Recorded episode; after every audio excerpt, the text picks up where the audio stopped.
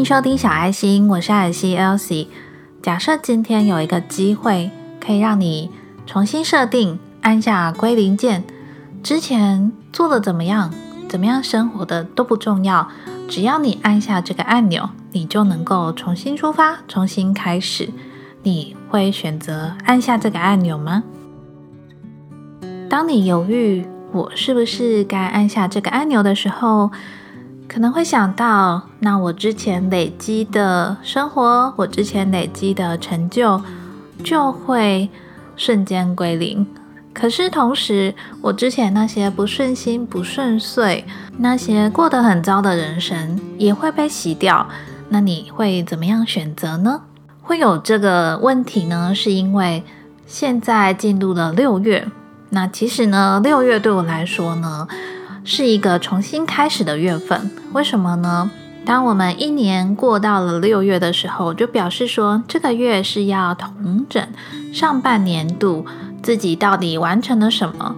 那如果上半年度好像也没做什么丰功伟业的话，没有关系，我们把这些整理一下，重新设定目标，在下半年度又可以重新出发。最近我不是因为工作的关系，所以呢。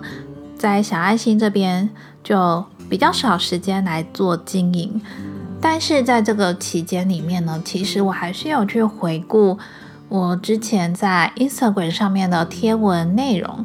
有时间的时候呢，也会重复收听我之前录制的音频。那在回顾这些内容的过程中，其实我蛮庆幸自己呢，有把这些好好的记录下来。而且当时记录的心情呢，真的是非常真诚的，因为当时的那些心情、那些情绪，都会很完整的留在我的脑海中。在这阵子比较忙碌的时候呢，其实是少了非常多时间给自己的。那有一度呢，我觉得我的自己被压缩成很小的一个部分。这个呢，也让我自己蛮不开心的。所以呢，我一直在想说，那到底我要怎么样再去找回我自己呢？看书是一种方式，可是在这个时刻呢，还要再去看一些新的书籍，对我来说呢，可能时机不是这么适当。那在这个时候呢，我就想起了一开始最一开始的初衷，做这个小爱心的初衷呢，其实也是因为。《牧羊少年奇幻之旅》这本书，这本书呢，我相信它是一个非常经典的名著，所以一定大部分的人都看过。光是这本书呢，我自己在做小爱心的过程中，我可能就回头翻了好几遍。那在这种我觉得有点迷失方向的这个时候，其实呢，我一想到的还是想要把《牧羊少年奇幻之旅》再拿起来重新翻阅。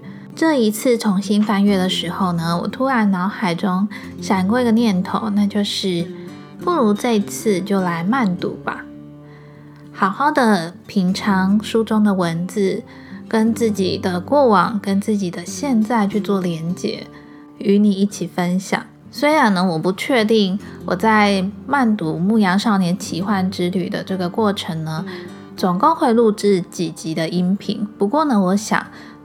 就把我心中的感触读到哪里，想到哪里，分享到哪里，有点类似以前我们在看连载小说的那种感觉。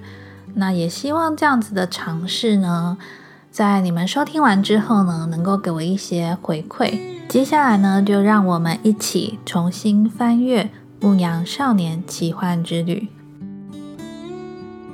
牧羊少年的父亲期望他成为神父。这会为他那平凡的农人家庭带来莫大的荣耀。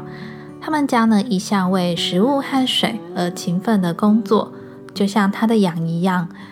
只要呢给他的羊群食物跟水，羊群呢就会追随着牧羊少年，奉献出他们身上的毛，甚至是他们身上的肉。因为父亲的期望呢，所以这位男孩呢就去学了拉丁文、西班牙文，还有神学。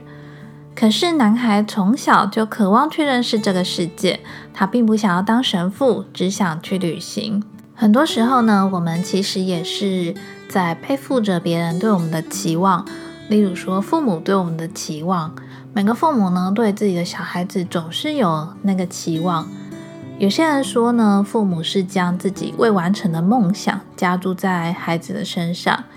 例如说，如果觉得自己没有好好的读书环境，自己当工人很辛苦，他就会希望他的小孩呢，好好的念书，不要像他一样必须付出劳力的这种工作。那有些人呢，可能是因为他自己当了医生。所以呢，也觉得他的小孩子应该要像他一样，向他看齐，成为一位医生。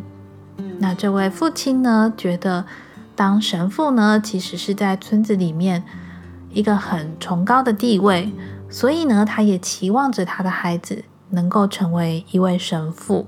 有的时候呢，我们会因为别人的期望而努力想要达成那个样子。总觉得，如果自己努力达成这个样子，一来呢可以满足别人对我们的期望，再来呢也会让自己觉得自己原来是可以完成，自己是办得到的。那这样子呢，自己其实也会产生一个成就感，因为没有人喜欢失败。假设今天别人给你的期望你达不到了，那你也许呢会因此而对自己失望。另外呢，很多的亲子冲突其实就是在当父母给你期望的时候，有些人呢会觉得那不是我，我想要活出自己，为什么我要活在你的期望里呢？那父母的心里就会想说，因为呢你没有走过我曾经走过的路，你不知道这条路有多辛苦。那其实身为小孩子的我们。即使不知道这条路有多辛苦，但是就算再辛苦，我们也想要走走看呐。因为我们不走，怎么知道答案呢？在这边呢，就要看你是想把自己定位成一个牧羊少年，有一个自己的梦想想去追求，还是你想把自己定位成羊群之中的一只羊，只要满足于食物跟水。在物质生活中，你被满足了，那你就可以跟随着别人的期望。后来呢，这个男孩遇到了一个国王，这个国王跟他说：“你看村子里的那个面包师傅，这个面包师傅呢，其实他从小也渴望去旅行，也渴望去追寻他的梦想，但是他并没有这么做。”男孩就说：“为什么他没有这么做呢？”国王就跟他说呢，绝大多数的人似乎都很清楚别人该怎么过活，却对自己的一无所知。明明呢，我们从小就知道自己的天命，那个天命呢，就是你一直想去做的事情。可是到头来呢，你会发现别人怎么想这件事情呢，就会变得比自己的天命还要重要。在这个村子里面呢。一个旅行者可能居无定所，那没有固定的收入。那相比之下呢，面包师傅是一个相对比较稳定的工作。你会将你的女儿嫁给一个旅行者，还是嫁给一个面包师傅呢？也因为别人都是这样想的，所以呢，别人怎么想，很多时候呢，就会变得比自己的天命还要重要了。你可能会想说，我。怎么样才知道我的天命是什么呢？天命呢，其实就是你一直想去做的事情。书中有一句话非常有名，那就是：而当你真心渴望某样东西的时候，整个宇宙都会联合起来帮助你完成。我们常常听到这句话，可是很多时候却对这句话很无感吧？因为你会想说。真的，整个宇宙都会联合起来帮助我完成吗？那这件事情呢？它其实是有一个前提的，前提是你要相信宇宙的确存在，你要相信的确他们会帮助你。如果你不相信的话，那你又怎么知道这件事情到底是不是真的呢？我们每个人呢，都会对自己的未来。充满想象，画一个蓝图。我预计我几岁的时候要结婚，有一个什么样子的对象？那我会有几个小孩？会住在多大的房子，会开什么样的车。那时候的我呢，会有一个什么样的工作？那我每天的生活大概是什么样子的？每个人一定都想象过，也一定会想象。但是你会发现，当自己年纪渐渐的一岁一岁慢慢的增加的时候，就会发现好像没有这么完美嘛。当初的想象，慢慢的就会一个一个破灭。原先预计的几岁结婚，可能也一直把这个年龄往后延。对象呢，也还在寻寻觅觅；工作呢，也还在想，这个到底是不是我真心想做的工作？更别说现在的房价这么高，我如果想要住在我梦想中的大房子，天哪，那我得工作多少年，得存多少钱才能够完成？讲到这里呢，并不是要让你去想说。嗯，现实就是这么的无能为力啊！现实就是这样，而是你真的对于你的生活清楚吗？还是你只是清楚别人怎么过活，而对自己的一无所知呢？在牧羊少年旅行的途中呢，因为他梦到了一个梦，而这个梦呢，驱使他要去找寻宝藏，所以驱使你。做出改变的动力是什么呢？也许就是一个梦，也许呢是你一直以来想做的事情。你会踏上旅途，还是宁愿当一个别人眼中的面包师傅呢？这个问题呢，其实没有所谓的正确答案。即使呢真的踏上旅行的途中，这个旅行呢也不代表着我们一定要坐飞机到处去看世界。而是你想要了解的是什么？而是你想要追寻的是什么？你想做的事情到底是什么？今天分享到这边呢，可以思考几个问题。第一个是天命，自己一直想做的事情究竟是什么呢？第二个是定位，你会将自己定位成哪一样的身份？是指满足于食物跟水，满足于物质生活？还是你想要多了解这个世界，想当一个牧羊少年，想当一个旅行者。